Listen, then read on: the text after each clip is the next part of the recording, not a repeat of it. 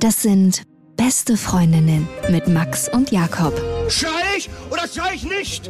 Und du sagst es mir nicht, aber ich schrei aber nicht. Leg mich doch am Arsch. Der ultra ehrliche Männer-Podcast.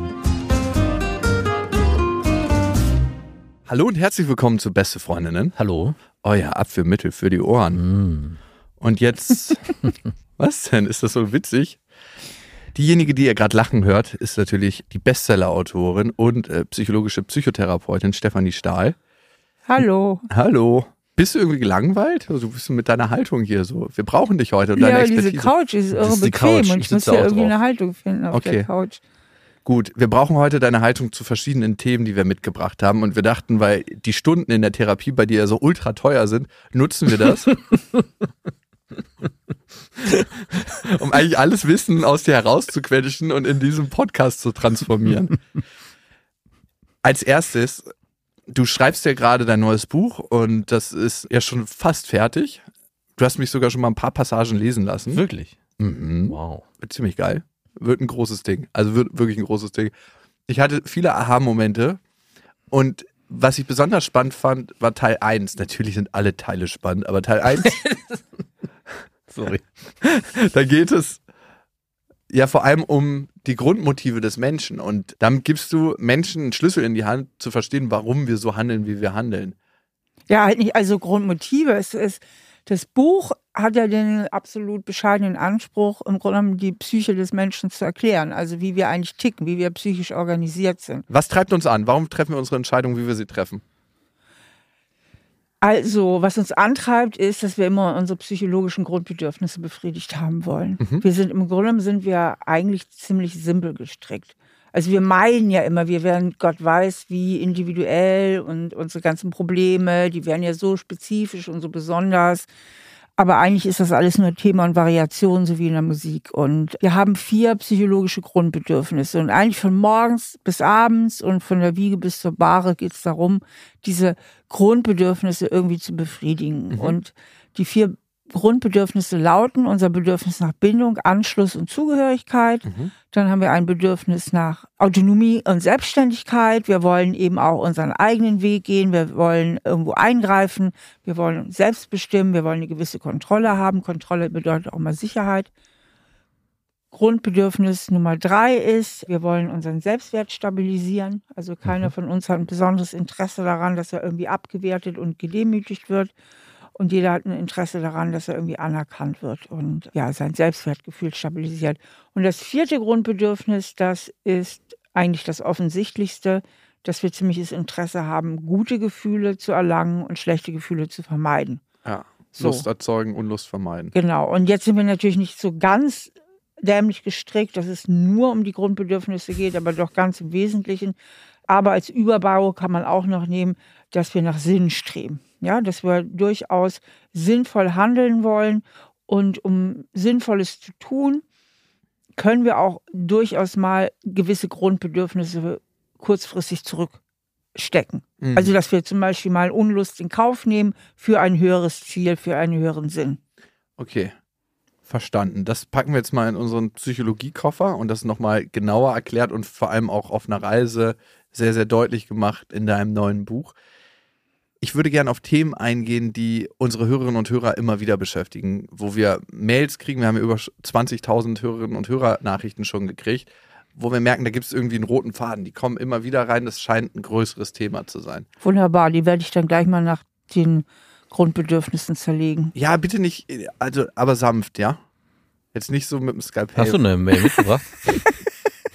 Ich habe keine Mails mitgebracht, aber ich habe ein Thema mitgebracht. Das ist Liebeskummer. Das ist dein Thema? Nö. Okay. Steffi, hattest du schon mal Liebeskummer? Ganz furchtbar. Und als Psychologin. Hört es nicht auf irgendwann? Also gibt es nicht irgendwann so einen Steffi Punkt? ist ja seit zehn Jahren in einer glücklichen Ehe. Ach Ich so. hoffe, dass ich das nicht mehr erleben muss in diesem Leben. Ja, das hoffe ich nämlich auch. Ich hoffe, das Thema ist erledigt. Ich bin der Einzige hier in der Runde, der das wahrscheinlich ich noch würd- Du oft bist gefährdet. Ich würde Nee. es in Kauf nehmen, nicht mehr so glücklich zu sein, wenn ich nie mehr Liebeskummer erfahren muss. Wirklich? Du auch, Steffi? Äh, Also wenn man so am Scheidepunkt ist, ist also so, ah, Liebeskummer ist ätzend. ja. Warum ist das so ätzend, ne? Was passiert da irgendwie? Also, Ja, was passiert da eigentlich? Also unser Grundbedürfnis Nummer eins ist natürlich grausam betroffen. Äh, unser Bedürfnis nach Bindung Mhm. ist komplett frustriert. Bedürfnis Nummer zwei äh, nach Autonomie und Kontrolle komplett im Arsch, weil wir haben null Einfluss auf unser Liebesobjekt. Wir Ah, sind fuck. ausgeliefert. Ja. Grundbedürfnis Nummer drei vollkommen im Keller, Selbstwertkränkung, Abfuhr. Also im Grunde genommen ist das immer auch eine starke Selbstwertkränkung. Will dich nicht. Und Grundbedürfnis Nummer vier, Unlust vermeiden, äh, Lustgefühle gewinnen auch komplett. Also betroffen. alles Alles eigentlich. vier, voll, volle Pulle, Vollkatastrophe. Vollkatastrophe. Ja. Mhm. Okay, und wenn ich jetzt Liebeskummer habe, also ich erinnere mich mal an einen ganz schmerzlichen Liebeskummer, da habe ich als Barkeeper in einem Club gearbeitet und da gab es eine Frau, die ist da immer hingekommen zum Feiern, die hat auch nie wirklich viel getrunken an meiner Bar, hätte mir ein Zeichen geben sollen, aber wir haben uns immer super nett unterhalten. Und irgendwann habe ich gedacht so, wow, das ist eine Frau, die gefällt mir und dann habe ich sie ein paar Mal nach Hause gefahren, weil die immer ziemlich lange geblieben ist und gedanced hat und wir haben uns auch mal verabredet und irgendwann hat sie mir dann gesagt, du, ich weiß, worauf das hinausläuft von deiner Seite. Ich kann nur sagen, mm -mm, bei mir überhaupt nicht. Und ich war noch nicht mal mit ihr zusammen und es hat mir so richtig, als ob jemand einen Teppich nimmt und den so wegzieht unter meinen Füßen, aber ich konnte nicht darunter wegrutschen, sondern bin einfach mit umgefallen. Und ich lag wirklich wie so ein kleiner Embryo. Ich habe ähm, Dancing in the Dark von Bruce Springsteen gehört auf meinem Teppich in der Nacht und habe mich so gekrümmt und in dieser Vorstellung gewählt, dass es doch noch was werden können. Und das war ey, wirklich schlimmer Liebeskummer. Was kann man dagegen tun? Oder gibt es da nichts? Da muss man einfach durch den Schmerz durch. Naja, man muss mal gucken, aus welchen Anteilen Liebeskummer auch besteht. Also einen hohen Anteil hat natürlich auch die Selbstwertkränkung. Mhm, definitiv. Und wenn man die rauskriegt, dann geht es einem schon ein gutes Stück besser. Also ich sage ja immer, Liebeskummer besteht auch zu 80 Prozent aus Selbstwertkränkung. Weil ganz viel, wenn man mal Leuten zuhört, reden die ganz viel von sich. Was habe ich falsch gemacht? War ich nicht gut genug? War ich nicht schön genug? Mhm. Äh, ne? Also im Grunde weint man auch viel um sich selbst. Dass man so das Gefühl hat, halt irgendwie versagt zu haben oder abgelehnt worden zu sein. Ich meine, kein Mensch wird gerne abgelehnt und umso schlimmer ist es dann noch, wenn es um sowas ganz, ganz Wichtiges geht wie Bindung. Ja, das ist halt so ein ganz wichtiges Thema, eben auch Liebesbindung. Und wenn man schafft, diese Selbstwertkränkung zu reduzieren und das Selbstmitleid zu reduzieren, dann geht es einem ein ganzes Stück schon besser. Und dann kann man natürlich auch noch drüber nachdenken, Kontrollbedürfnis, das ist ja eben auch so wahnsinnig betroffen. Mhm. Also eine Zurückweisung löst ja ganz oft auch so einen Klammerimpuls aus, ne? dass man dann erst recht den anderen haben will, weil man so die Kontrolle verloren hat und man will irgendwie die Kontrolle zurück. Man will eben doch von sich überzeugen. Also wenn man das, was wir in der Psychologie als das gespiegelte Selbstwert empfinden, ja, also wenn man diesen Teil rausholt, dann kann es einem schon ein großes Stück besser gehen. Also gespiegeltes Selbstwertempfinden heißt, dass wir ja unseren Selbstwert bei unseren Eltern lernen im Spiegel unserer Eltern. Die spiegeln uns sozusagen, was wir wert sind. Und das ist so eine Konditionierung, die bleibt ein Leben lang erhalten. Das heißt, wenn wir eine Abfuhr erhalten in Liebesdingen oder auch sonst, dann spiegelt uns das irgendwie immer so, mhm, dann bin ich wohl nicht so viel wert. Aber wenn man das mal ganz objektiv betrachtet, also ganz objektiv von außen drauf sieht, was sagt das tatsächlich über meinen Wert aus, Mhm.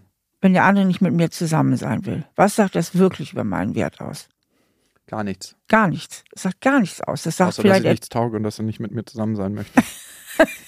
Genau. Die Stimme kommt dann immer wieder so. Wenn du ein bisschen fitter gewesen wärst, wenn du ein bisschen schöner wärst, wenn du ein bisschen intelligenter wärst, wenn du ein bisschen mehr Geld hättest, dann hätte es bestimmt geklappt. Ist denn einer dieser vier Grundbedürfnisse besonders anfällig für Liebeskummer? Also kann man Bindung. die. Bindung. Bindung ist der stärkste? Ich hätte jetzt Ja. gedacht Selbstwert, nach dem, was du gerade gesagt hast. auch. Kommt drauf an, wie Bindung. narzisstisch die Person ist. Okay, ja, bei ihm hätte ich nämlich gesagt, äh, Selbstwert. Dass der Ja. Liebe, wenn ich mir die Liebeskummer von damals angucke und ich mir die Gespräche noch vor Ohren führe und das Geheule, dann war vor allem, war vor allem Selbstwert, glaube ich, das größte Thema. Warum wollte sie mich am Ende jetzt nicht? Und nicht das Thema nach Bindung. Ja. Ja, das stimmt. Ähm, das kann sogar sein, weil die waren ja auch noch gar nicht zusammen. Ja, genau. Also im Grunde kann man tatsächlich vielleicht sagen, kommt auch ein bisschen auf die Phase in der Beziehung. Wollte ich nämlich ne? sagen, also es gibt ja den Liebeskummer, der entsteht, bevor man mit der F- Frau oder dem Mann, dem Partner zusammenkommt. Also man hat idealisiert den und sagt, ich möchte mit dir unbedingt zusammenkommen und habe schon meine Fantasie ausgelebt und dann sagt sie, ach nee, übrigens doch nicht.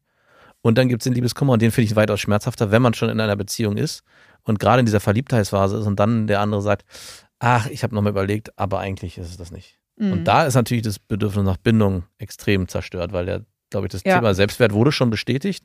Sie wollte ja oder er wollte ja mit mir was eingehen und es gab schon die ersten zwei, drei Wochen der Zusammenkunft. Und der Selbstwert, da ist er auch mit drin. Ne? Na, der ist auf jeden Fall Jetzt mit hat drin. sie mich näher, kennengelernt. Ja. Jetzt hat sie mal mein wahres Ich entdeckt. Zumindest die beste Version. Jetzt habe ich mal von mir selbst gezeigt, jetzt habe ich mich gezeigt, wie ich eigentlich bin und jetzt, mh, stimmt. Mhm. Verdammt. Wow. Und wie spielt Autonomie dann, dann da eine Rolle in dieser ganzen Liebeskummergeschichte? Keine Kontrolle. Ah, okay. Ne? Du hast ja keine Kontrolle auf die Beziehung. Autonomie ist ja auch immer, Mhm. ich kann Beziehungen mit beeinflussen. Mhm. Ja, also ich bin nicht einfach nur ausgeliefert, sondern auch mein Wille zählt und was ich sage. Ja, also Mhm. dass man irgendwie, deswegen ist man ja oft in bindungsängstlichen Beziehungen so gefangen und die Leute kommen da gar nicht raus, weil die oder der Bindungsängstliche ist ja Alleinherrscher über Nähe und Distanz. Ja. Also ich sage jetzt mal, der Bindungsängstliche bestimmt ja, wann er mit jemandem zusammen sein will und wann nicht. Und ihr habt viele Frauen als Zuhörerin, ne? Ja, Sehr viele. Gerne formuliere ich das auch wirklich mal einseitig. Also der Typ zum Beispiel, der legt sich einfach nicht fest und er ist aber derjenige, der immer sagt, ja, jetzt haben wir Nähe oder jetzt haben wir keine Nähe, jetzt habe ich Zeit oder jetzt habe ich keine Zeit, Mhm. jetzt habe ich Lust mit dir zu schlafen oder eben auch nicht oder wie auch immer. Im Grunde legt der Bindungsängstliche die Spielregeln fest. Das heißt, die Frau auf der anderen Seite hat eben sehr, sehr wenig Kontrolle. Mhm. Und das macht halt so gierig, die Kontrolle herzustellen. Und das macht einen total verrückt im Kopf. Und das hängt auch mit einem speziellen hormonellen Vorgang zusammen.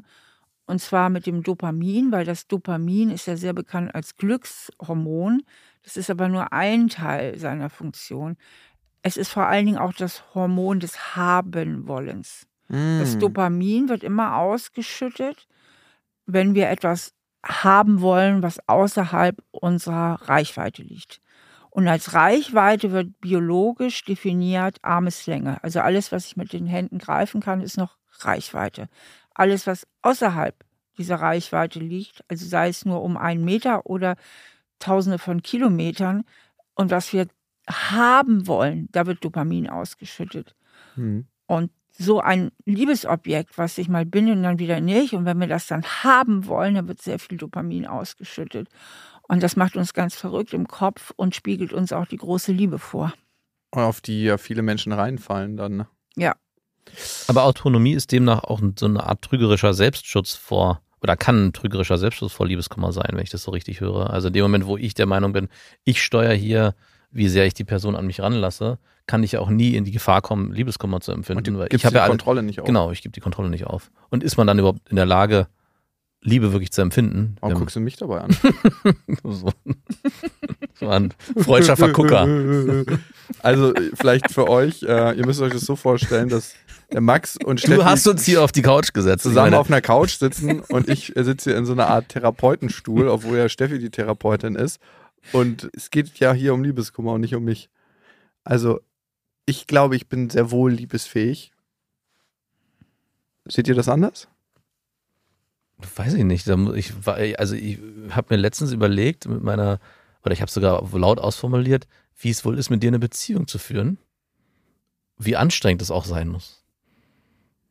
Auf, auf der, also wahrscheinlich super spannend und äh, voll durchzogen von Abenteuer, aber der- auch, glaube ich, sehr anstrengend. Also man kriegt nur beide Seiten und nie so richtig und mit einem starken Gefälle in Richtung Abenteuer. Oder würdest du es anders beschreiben, wie ist es mit dir in einer Beziehung zu sein? Es ist so ein bisschen wie mit Flipflops an der Klippe langlaufen Genau. und irgendwann kriegt man einen Panikanfall, weil man droht runter zu stürzen. Also war mein, meine Einschätzung gar nicht so verkehrt. Und man erwartet einen tollen Strand am Ende dieser Klippe, aber es ist eigentlich nur ein Parkplatz, wo man sein Auto abgestellt hat, um dann zurück ins Hotel zu fahren. Das ist nur ist im Kreis gelaufen. Ja, ganz genau. Und man, ja, so ungefähr würde ich das beschreiben. So, zurück zu Liebeskummer. Jetzt ist klar, was psychologisch passiert. Jetzt ist mir aber noch nicht klar, wenn ich in so einer Liebeskummerkrise stecke. Ich möchte auch noch mal ein anderes Liebeskummerbeispiel finden, dass man das, wo ich mehr Kontakt mit der Frau hatte. Also da, Wenn wir schon auf ihm rumhaken, Steffi, kennst du diese Geschichte, apropos Liebeskummer, hatte die dir schon mal erzählt? Äh, Die haben wir im Podcast, wo wir, wo wir, da waren wir zusammen in Finnland äh, und haben so eine Segeltour gemacht mit einem anderen Kumpel. Und dann waren wir in einem Club feiern und er hat da eine Frau Ey, Er hat ihn nicht mal ehrlich. kennengelernt, er hat ihn nur gesehen eigentlich. Nee, nee, nee, wir Hast haben uns auch unterhalten. Ja, okay, Ey, hör auf, den erzähl wenigstens die Geschichte. Okay, da hat er sich mit ihr unterhalten und dann äh, kam wir haben uns aber, länger unterhalten. es kam aber zu nichts. Ich glaube, es gab nicht mal einen körperlichen Austausch. Und äh, am nächsten Morgen hat er irgendwie gesagt, ey, irgendwie, äh, ich weiß, ich könnte mir vorstellen, das ist die Frau meines Lebens. Und ist dann, die sind am nächsten Tag, der Club war sonst wo, sind am nächsten Tag dann nochmal dahin geeiert in diesen Club und haben irgendwie versucht herauszufinden, wer diese Frau sein könnte. Ey, das ist richtig creepy. und haben es dann aber auch natürlich nicht rausgefunden. Aber das ist nicht das Ende der Geschichte. Der Segeltrip war dann irgendwie nach zwei Wochen zu Ende. Und hier, äh, als wir in Berlin waren, hat er mir dann irgendwann eröffnet, ich komme von dieser Frau nicht los. Ist nochmal nach Finnland geflogen, wieder dorthin und hat dort eine Zeitungsanzeige und ein Radiointerview geführt, wo er versuchen wollte, diese Frau ausfindig zu machen. Echt? Mhm. Ich kann mich schon gar nicht mehr richtig an die Geschichte erinnern, weil sie mir im Nachhinein so unangenehm ist. Danke fürs Erinnern. Welches Grundbedürfnis hat, ist da, hat er alle möglichen Alarmglocken Das geschlagen? Arschloch-Grundbedürfnis. Danke für dein Vertrauen. Hey, dafür sind beste Freunde da, ne? So, um, hey, weißt du noch damals, als du richtig krass Liebeskummer hattest und dann diese krasse Aktion? Ich meine, ich hatte ja eigentlich nicht wirklich Liebeskummer, weil ich konnte in die Frau nicht verliebt sein. Aber was hattest du denn dann? Kontrollbedürfnis. Ein Kontrollbedürfnis und wahrscheinlich eine krasse Illusion. Ich war einfach ein Verstörter, der eine Illusion hatte und ein, ein perfektes Bild von wie Liebe aussehen könnte, aber gar keine Vorstellung davon, wie es in der Praxis läuft. Immer noch nicht. Aber das Wochenende war cool. Das Wochenende war mega geil. Also was passiert ist, ich habe dann vor dem Club so eine Truppe kennengelernt und die meinten so, ach, wir gehen doch nicht in den Club, wir feiern Geburtstag. Und dann war so, wie wahrscheinlich ist es jetzt, dass sie da drin ist? Ziemlich unwahrscheinlich. Okay, ich gehe mit den Geburtstagsleuten mit. Und es hat eine Party stattgefunden, bei denen die übelst geil war. Das waren so Rich Kids und die hatten so ein fettes Haus gemietet mit einer Sauna und einem fetten Pool. Und wir hatten da die Party unseres Lebens. Und ich habe einfach das Wochenende bei denen gewohnt, äh, mit denen gefeiert und gechillt. Und das sind ganz lustige Freunde geworden. Und das ist das Ergebnis, wenn man mit Flipflops an der Klippe langläuft, weil das könnte am Ende einem auch erwarten. Was ich nicht verstehe, Jakob, du standst vor dem Club und bist doch nicht rein, aber die Mhm. Wahrscheinlichkeit wäre doch durchaus groß gewesen, dass sie vielleicht am nächsten Tag auch nochmal nach dir guckt. Ja, also es waren eh schon vier Wochen vergangen, also es war nicht der nächste Tag und ich glaube, die Wahrscheinlichkeit war sehr klein, dass sie tatsächlich auch nach mir guckt, weil sie hat das wahrscheinlich als gar nicht so intensiv wahrgenommen, das Gespräch wie ich. Das war auch einer der wenigen Fälle in meinem Leben, wo das so war. Ja, das war der einzige, den ich. Naja, ist der zwei, also gab zwei. Aber der war, der, das war die heftigste Geschichte. Die ich Ich erzähl gleich bitte die andere, wo Nee, du nee, schon- die ist nicht so spannend. Also vor allem dieses Zurückfliegen nach vier Wochen nochmal hin, das fand ich halt. Also, aber halt, Ich wollte auch habe ich auch meinen Hut gezogen, weil ich meine, wer rennt seinen Träumen so hinterher, dass er das dann auch wirklich in die Tat umsetzt? Es gibt ja, glaube ich, so viele, die sagen, ach, hätte ich mal und ich könnte doch nochmal versuchen und dann sagen, ist aber Ey, dabei kennst du belassen. Nicht diese peinlichen Fischsucht-Fahrrad-Annoncen, wo dann irgendwie, du warst die, die Jane, ich der Typ mit dem Glas im Publikum. Wir haben uns länger angeguckt. Kannst du dich an mich erinnern? Nein, fucking, ich habe das Publikum angeguckt, während ich Musik gemacht habe. Und jetzt weg mit dir, du Creep. Aber hattest du auch ein Radiointerview oder war das nur eine Zeitungsanzeige? Es äh, war, glaube ich, nur eine Zeitungsanfrage, Ah, okay. aber ein Ich Radiointerview. habe daraus ein Radiointerview gemacht. Es kam später noch die Anfrage für ein Radiointerview, weil ein Radiomoderator dieses Zeitungsinterview gelesen hatte. Nein. Doch, aber da war der Zug schon für mich abgefahren. Ich stand nicht mehr zur Verfügung. und man muss schon sagen, ich habe die Frau am Ende nicht wieder getroffen. Leider nicht, nein. Nee, und äh, die Party war aber geil. Also es hat sich gelohnt. Das Wochenende hat sich als solches gelohnt. Und was es, glaube ich, bei mir war, es hat sich eine riesen Vorstellung aufgemacht, eine riesen Projektionsfläche mit einer Frau, die ich überhaupt nicht kannte. Die sah ganz gut aus. Und das war es eigentlich auch schon. Ich habe mich kurz mit der unterhalten. Aber in diesem Gespräch konnte sie nicht so viel falsch machen und glaube, deswegen war sie ein perfektes weißes Blank für meine Vorstellung von Liebe. Okay, Grundbedürfnisse. Können wir da mal so einen Grundbedürfnisse-Check machen? Nach Kontrolle. Ja, auch nach Bindung, ohne, also man hat ja oft bei Bindungsängsten, da hast du ja schon ein bisschen mal dran gearbeitet, auch in dem Thema, dass man sich über an die verliebt, die irgendwie auch gar nicht so erreichbar sind. Also du konntest da halt im Grunde genommen so einen Bindungswunsch leben, also so eine Sehnsucht und viele Bindungsängstliche, die können sich ja ganz toll verlieben, aber irgendwie verlieben die sich immer nur an so Unerreichbare. Und die, die erreichbar sind, da sind sie halt relativ schnell ernüchtert. Mhm. Ne? Oder erst sind sie verliebt und wenn dann die andere sich drauf einlässt oder die Frau sich drauf einlässt, dann ist die Liebe schlagartig weg. Ich bin so lange mit einer Frau zusammen, bis sie erobert ist. Genau. Und bei Frauen umgekehrt aus. Es gibt ja auch viele bindungsängstliche Frauen, die kommen ja auch zu mir in die Seminare und so. Bei denen flachen die Gefühle dann halt auch so ab. Das nenne ich ja oft so Schwächenzoom. Also erst ist es noch so der Märchenprinz und plötzlich, ach nee, geht doch nicht, der hat ein bisschen Doppelkinn oder nee, der redet zu komisch oder was auch immer. Also auf einmal sieht man da nur noch so eine Schwäche und dann ist man abgeturnt und dann distanziert man sich wieder. Also auch vor allen Dingen emotional. Plaudert Geheimnisse von Freunden aus. Das war kein Geheimnis, das haben wir schon mal erzählt. Deswegen habe ich auch Mich trifft es immer jedes Mal in meiner vollen Charme. Kennst du so Sachen, die dir unglaublich peinlich sind? So Ist dir das so peinlich, die Geschichte? Ja, weil ja? wenn ich eine Geschichte von jemandem hören würde, der das gemacht hat, dann wäre der bei mir auf jeden Fall in der Weirdo-Ecke. Das ist ein absoluter Weirdo und ich würde meine Fenster und Türen geschlossen halten, wenn ich wüsste, der Typ wohnt in meiner Nachbarschaft und nicht im Erdgeschoss. Das ist ein Typ, der steht nachts vor deinem Fenster in einem schwarzen Mantel und beobachtet dich einfach beim Schlafen. Ich finde es eine, eigentlich eine ziemlich romantische Geschichte, deswegen erzähle ich die auch ganz gern. In meinem Freundeskreis herum. Darum wollen wir die Leute nicht die Hände geben. Ich da ach, okay, das ist der. Das ist der. Mhm. Okay, Liebeskummer. Was kann ich jetzt tun, wenn ich richtig im Liebeskummer bin? Egal, ob ich wirklich was mit der Person hatte oder ob ich tatsächlich eine längerfristige Beziehung mit der Person geführt habe. Da gibt es halt klar einen Unterschied. Aber was kann ich für mich tun, um diese Gefühle abzumildern? Oder heißt es einfach auch mal, diese Gefühle auszuhalten, die da aufkommen und da voll durchzugehen durch den Schmerz? So, ey, du Ian! Also ich denke, es bringt nicht allzu viel, sich da reinzusteigern, Mhm. sondern man muss auch ein bisschen an den eigenen Stolz und an die eigene Würde appellieren. Ja, also man kann sich auch wahnsinnig reinsteigern in Liebeskummer. Und was hilft, ist Struktur und Ablenkung. Mhm. Ja, also dass man wirklich eine gute Tagesstruktur hat. Vor allen Dingen die Sonntage sind brandgefährlich. In der Woche hat man meist noch so eine Struktur durch die Arbeit oder was auch immer, aber am Sonntag dann, die fühlen sich ja eh so einsam an, die Sonntage, dass man sich ein gutes Programm macht, dass man sich viel gönnt. Mhm. Also, dass man alles Mögliche tut, was einem gut tut, um die eigene Autonomie und die eigene Kontrollüberzeugung wieder zu stärken. Also Okay. wir Psychologen sprechen ja von der internen Kontrollüberzeugung und das meint dieses Gefühl, irgendwas bewirken zu können. Und bei Liebeskummer ist man ja sehr ausgeliefert, total ausgeliefert. Das heißt, alles, was in meiner Hand liegt, in meiner Macht liegt, alles, was ich tun kann, was in meiner eigenen Hand liegt, um mir Gutes zu tun, das sollte ich tun. Mhm. Um mir auch zu zeigen, dass das Leben noch andere Seiten zu bieten hat, als diese eine Person, der ich hinterher traue. Ja, das passiert nämlich oft bei Liebeskummer. Alles Glück wird auf einmal an diese eine Person gehängt. Und wenn diese Person aus meinem Leben verschwindet, ist mein Leben nur noch schwarz-weiß. Hm. Und wenn ich jemals wieder glücklich sein will, muss ich mit dieser Person zusammen sein. Darum reißt einen das ja auch so den Boden unter den Füßen weg. Als ich da wie so ein Embryo auf meinem Teppich lag zu Dancing in the Dark, dachte ich, mein Leben wird nie wieder sonnig werden. Ich glaube aber, den schlimmsten wirklichen Liebeskummer hatte ich nie nach einer wirklichen Trennung, sondern nach einer Trennung mit einer Affäre. Da hatte ich mal erzählt, wollte meine Mutter mir Johanniskraut gegen äh, mein Stimmungstief noch vorbeibringen.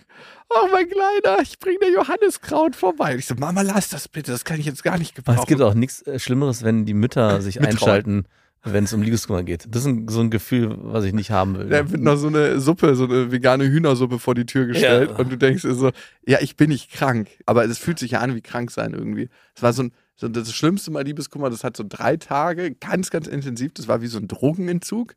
Und ich war wirklich im Flur, es war super heiß draußen und ich musste in den Flur meiner Wohnung, weil das war der einzige kühle Ort und da lag ich auf so einer Yogamatte und habe wirklich geflennt und immer mal wieder dich angerufen, ne, Hm, Max? ja. Und du immer schon so richtig entnervt. Ja, bitte, was ist? Ich habe immer noch Liebeskummer. Ich fühle mich so dreckig, wird das irgendwann wieder vorbeigehen.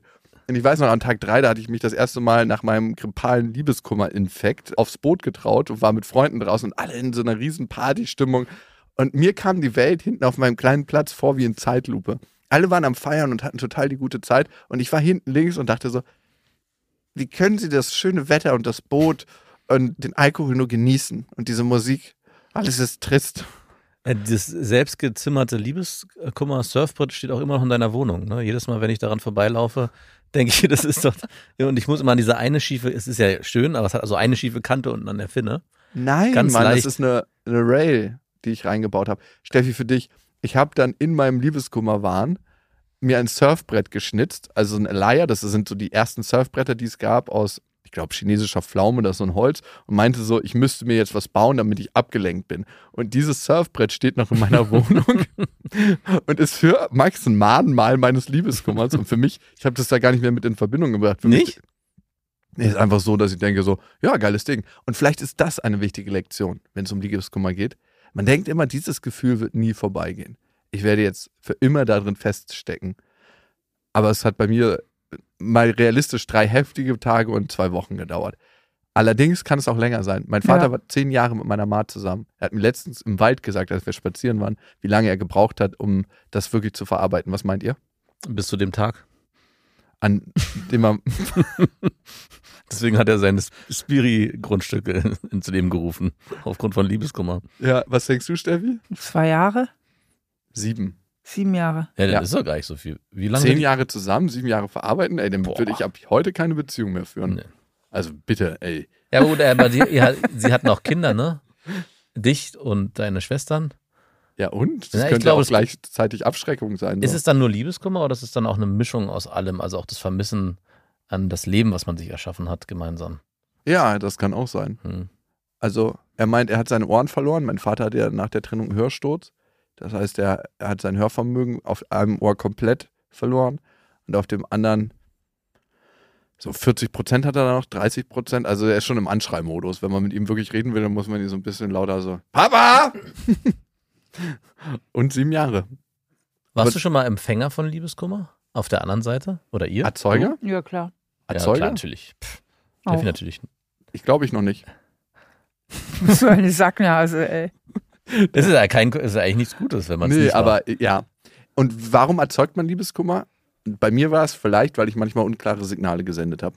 Nicht mal so richtig, also dass so jemand sich in dich verliebt hat und du gesagt hast, nein. Ja, also bei Jakob auf jeden Fall. Also ich habe ja mit der schon selbst gesprochen, mit der Frau. Ach so, es gibt, oh, du bist so nah dran. Wow, du hast Ja. sogar mit dem Opfer gesprochen. Opfer, Überlebende. Überlebende von Jakobs Liebeskummer. Überlebende, bitte. Ja, leider gab es da mal einen Zwischenfall. Ist es denn dann nämlich, Das weswegen wird auch nicht der einzige gewesen sein. Was gibt's? Okay, machen wir uns jetzt vor. Ich habe Seitdem ich dich kenne, weiß ich schon zumindest von zwei Zwischenfällen. Oh Gott. ich hab eine Spur der Verwüstung hinterlassen. Wirklich? Machen wir uns nichts vor. Das ist wirklich so, als ob irgendwie ein Monster-Truck durch eine italienische Kleingasse fährt. Äh, Weswegen ich frage, ist es denn gut, wenn man das, sich dessen bewusst ist, dass man der Verursacher von Liebeskummer ist und auch mitbekommt, dass die andere Person leidet, sich mit der nochmal auseinanderzusetzen? Also wenn die einen... Wenn du guten Sex haben willst, schon. ja, ich meine nicht aus egoistischen Gründen, sondern aus, äh, aus Gründen, aus anderen Gründen, um vielleicht der anderen Person zu helfen. Nein, Ja. nein, das geht nicht. Der Verursacher kann nicht in Personalunion der oder die Trösterin sein. Das geht nicht. Das passt nicht zusammen. Schade. ich kann dir helfen. Okay, also viele Sachen für sich tun, zu wissen, das Gefühl geht irgendwann vorbei, strukturell klarkriegen, warum empfinde ich gerade so, wie viel ist hier Ego-Kränkung dabei, wie viel ist mein Wunsch nach Bindung angegriffen. Ich finde auch ganz wichtig, wenn man Liebeskummer hat, wie viel ist Projektion und wie viel ist Realität. Ne? Manchmal ist ja so, wenn man Liebeskummer hat, es war alles so perfekt mit der Person. Es war alles so fantastisch und man erinnert sich gar nicht mehr so richtig daran, was alles auch kacke lief. Ja, weil dieses Nicht-Haben-Können verführt das Gehirn absolut zur Idealisierung. Mhm. Weil der, der dir den Liebeskummer zufügt, hat ja die Macht. Mhm. Ne? Der hat die Macht, der hat die Kontrolle. Und wir haben die Ohnmacht, die auf der anderen Seite stehen. Das heißt, automatisch gucken wir zu dem anderen hoch. Der ist in dem Moment größer, weil er mächtiger ist. Ja. Und dadurch wird er schon idealisiert, schon durch dieses Hochgucken. Ich erinnere mich noch an diese Surfboard-Frau, ne? Dass du das nicht vermittelst damit, ey. Nein, das jetzt wäre für mich ich so das. aufgeladen mit diesem Liebeskummer. Überhaupt nicht. So wie Kuscheltiere bei Kindern, die man ja auch nicht austauschen darf, weil das ist einmal voll aufgeladen mit der Energie, dann darfst du kein zweites kaufen. Kannst du bitte einen Bergkristall ein bisschen reiben, bevor du jetzt hier weiter über Energien redest?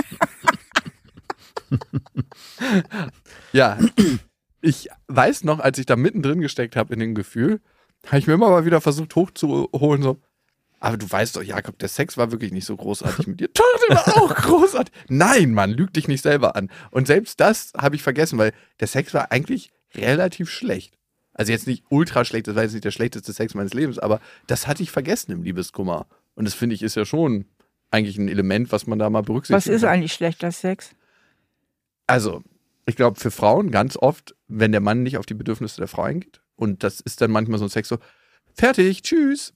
Und für mich ist Sex schlecht, wenn man also zum einen sich nicht wirklich berührt und nahe kommt, also so begegnet. Und ich bin jemand, der also ich kann es ja nur für mich sagen, was ist schlechter Sex? Schlechter Sex ist, wenn das so ein Abriebsex ist, so einfach nur so hm, hm, hm, hm, hm, halbe Stunde später fertig. Ja, wenn man nicht in Verbindung kommt mit der anderen Person. Ja, Kannst du das normal mal ein Lösgeräusch? So hört er sich an. ja, weißt du nicht, was ich meine? Es gibt ja so Männer, die denken irgendwie, es ist so damit getan sein, Lachs irgendwo reinzustecken und manchmal rausziehen und wieder reinzustecken und dann ciao. Aber für mich gehört, also was richtig guter Sex für mich ist, ist auch zu kuscheln, sich zu berühren, zu küssen. Küssen ist ein elementarer Bestandteil für mich. Wenn ich keinen Bock habe, mit der Frau irgendwie so auf der Ebene im Team zu sein, dann brauche ich eigentlich auch nicht mit der schlafen. Und dann bin ich auch jemand, der hat nicht gern, also wenn man sich näher kennt, kann man auch mal ein Quickie machen, aber so ein, so ein Fünf-Minuten-Akt, das ist, finde ich, kein Sex irgendwie. Und auch im Nachklang, sich dann nicht voneinander abzurollen und mit so einem Hackentritt aus dem Bett zu befördern, sondern wirklich zu gucken, wie fühlt sich der andere in dem Moment und das ist am Ende wie so ein Tanz, dass man Flow miteinander hat. Und ich? Hm, hm, hm, Fertig, ich Oh, gehe dann mal nach Hause. War es auch so schön für dich wie für mich? Nein. okay, Liebeskummer ist, glaube ich, abgegrast. Ein anderes Thema, was ganz, ganz viele Menschen beschäftigt, ist das Thema Bindungsangst. Und bei uns kommt immer wieder die Frage reingeflattert und da kann ich immer wirklich nur so, so, so ein Stoppschild ranhängen. Wie kann ich einen bindungsängstlichen Menschen von mir überzeugen? Das ist ja schon, die Frage ist ja schon im Kern das Problem. Ja. Also wir hatten ja eben bei Liebeskummer, dass es ganz viel geht um diesen gespiegelten Selbstwert und ganz viel eigentlich letztlich auch irgendwo um ja, den Selbstwert, das eigene Ego, diese Zurückweisung eben schlecht hinnehmen können. Und dass man deswegen auch viel um sich selber weint. Und den anderen von mir überzeugen zu können, ist genau diese Frage. Der andere spiegelt mir, ich will dich mal haben und dann mal wieder nicht. Also nehme ich das Problem zu mir. Mhm. Ich belasse es nicht bei ihm. Also wenn ich richtig schlau wäre, richtig psychologisch schlau, Ja. Dann würde ich sagen, pass mal auf, das ist dein Problem. Du hast da ein Thema mit Bindung. Mhm. Und eigentlich habe ich keinen Bock auf dieses Theater und es gibt noch andere Mütter mit schönen Söhnen. Ja, easy. Fertig aus. So, und das würde ich auch jedem empfehlen, auch um der eigenen Würde willen. Stattdessen wird ja getriggert, hey, irgendwie liegt das Problem bei mir, ich bin nicht gut genug. Warum so wird wir es das? gedeutet. Also muss ich gut genug sein und dich von mir überzeugen. Mhm. Also man kämpft um den eigenen Selbstwert und steht dann mit natürlich auf verlorenem Posten. Aber jetzt kommt noch Mhm. was hinzu. Indem ich das zu mir nehme und ich denke, ich genüge nicht, bediene ich noch ein weiteres psychisches Grundbedürfnis. Frage, welches weitere Grundbedürfnis bediene ich? An Max, bitte? Äh, ich, äh, äh, Bindung. Nein, Kontrolle. Kontrolle. Du hast das Gefühl, ich könnte was dazu beitragen, dass es doch noch funktioniert. Ist natürlich eine fucking Illusion, der wir da Genau. hinterherrennen. Wenn der Fehler nämlich bei mir liegt, Mhm. dann kann ich ja wirklich noch die Illusion aufrechterhalten, ich könnte was dran verändern. Wenn ich mir aber vollends eingestehe, der andere hat ein Riesenthema mit Bindung und da kann ich mich auf den Kopf stellen, dann muss ich auch die Hilflosigkeit in dem Moment aushalten Hm. und sagen, okay, da kann ich wirklich nichts machen, dann muss ich loslassen. Davor haben ja viele Menschen so viel Angst vor diesem Loslassen und jetzt kommt Max natürlich wieder das Bindungsbedürfnis ins Spiel, dieses recht. Loslassen der Bindung. Oh, das schmerzt. Mhm. Ich fühle es jetzt gerade mal. Ist auch nicht so einfach. Das ist ja so ein ganz, ganz heftiger Schmerz, der da aufkommt, wenn man so dieses Bedürfnis nach Bindung und die Bindung als solches loslässt. Da wird ja, das fühlt sich ein bisschen an wie Sterben. Also ich weiß nicht, wie sich Sterben anfühlt. Ein bisschen so, denke ich. Ja. Wird schon so sein. Also ich kann es, so die heftigsten Erfahrungen, wie sich das anfühlt, wenn der Bindungswunsch enttäuscht wird, war, als mir meine Ex-Freundin mal gesagt hat, so im Vorbeilaufen, übrigens, ich glaube, ich ziehe jetzt nach Hamburg. Und ich habe sofort gesehen, wie so meine ganze Welt, die ich mir so aus kleinen Karten zusammengebaut hatte, zusammenbricht. Wie meine Tochter wegzieht und wie ich dann so immer nach Hamburg pendel in so einem Zug und dann so diese so zwei Stunden am Nachmittag, an einem Samstagnachmittag sehen darf, bevor dann wieder, übrigens, tschüss, wir machen jetzt was anderes. Also dieser Schmerz, und ich glaube, den hat jeder schon mal gespürt, wenn der Wunsch nach Bindung enttäuscht ist, der ist abartig hart. Das ist so eigentlich der schlimmste Schmerz, ne? Ja, den hat man ja, ich denke gerade daran, ich habe ja immer meinen tollen, süßen Hund, der gehört aber meiner Nachbarin und sie hat die Kontrolle über Nähe und Distanz. Ich bin total in diesen Hund verliebt und neulich durfte ich den Hund mal ein bisschen länger haben, weil sie im Krankenhaus war und dann musste ich ihn wieder zurückgeben. Das war auch viel Liebeskummer, ne? Ja. Ich wollte ihn nicht mehr hergeben innerlich. Ne? Das ist auch ganz, ganz übel. Ja, ich habe es gefühlt. Also das war wirklich ganz, ganz schlimm. Also wir haben die ganze Zeit von Menschen geredet und jetzt kommt so ein sechstes Kind mit Fell irgendwie hier ins Spiel. Aber ja, der Pain is real. Aber es ist schön, Steffi, dass du so wenig Liebeskummer hast oder so wenig Bindungseinschränkung, dass du einen Hund heranziehen kannst als Beispiel. Was wäre bei dir der schlimmste Verlust, den du dir vorstellen kannst? Wer ist deine Frau? Der schlimmste Verlust wäre mein Mann. Ja, okay. Ja, Und danach der Hund, ne? Und also mein Mann wäre, oh Gott, das wäre eine Katastrophe. Aber wenn du es so prozentual aufteilen müsstest, wie viel, also dein Mann, wenn es 100% ist, wie viel Schmerz davon ist der Hund? Also wenn der jetzt sterben würde, Ja, der Oh, wird der einfach überfahren, der Hund so. oh nee, der wäre hoch. Aber der wird aber so richtig brutal überfahren. Also der wird so weggematscht. Jetzt hör auf jetzt Nein, mit aber dem nur mal Scheiß. ganz kurz für die Vorstellung. Und dann von dem Windstoß, der äh, jedes Auto zieht ja noch so einen Halt jetzt die Windschleier. Klappe, sich. Jakob. Wird, wird er noch so kurz aufgerichtet, dass es so aussieht, als ob er dem Auto hinterher guckt und sich das Nummernschild merken will. Und ist dann noch Cleft. Ich habe dir mit, ich dir mit allem recht, was ich gestern Abend gesagt habe. Zu dir mit allem recht. Ich würde es jeden Tag wiederholen. Und das Schöne ist, es ist Jeden auch so ein richtiger weißer Du Hund. bist Ey, was ein meinst du, wie kalter, böser Mensch. Ey, was meinst du, wie War das ernst oder war das im Scherz gesagt? Halb nur noch. Nur noch halb. Nee, Steffi Halb? meinte schon ernst. Ich bin ein richtig böser, kalter Mensch, sagt sie. Was sagst du? ich kommentiere das nicht. Aber Steffi hatte auch ein Drei. Gezwitschert, muss man sagen. Also da kommt immer ihre, ihr wahres Aber Ich jetzt, in Vino jetzt kommt doch dein wahres. Nur, dass ich mir vorstelle, wie dein Hund von einem Auto erfasst wird. hast du das nur alle Da oder muss man was? mit rechnen. Gerade, ihr wohnt da ja, glaube ich, Wir so haben einem, letztes Mal im Podcast meine ganze Familie verbrannt. Ja, nur für die Vorstellung mal kurz.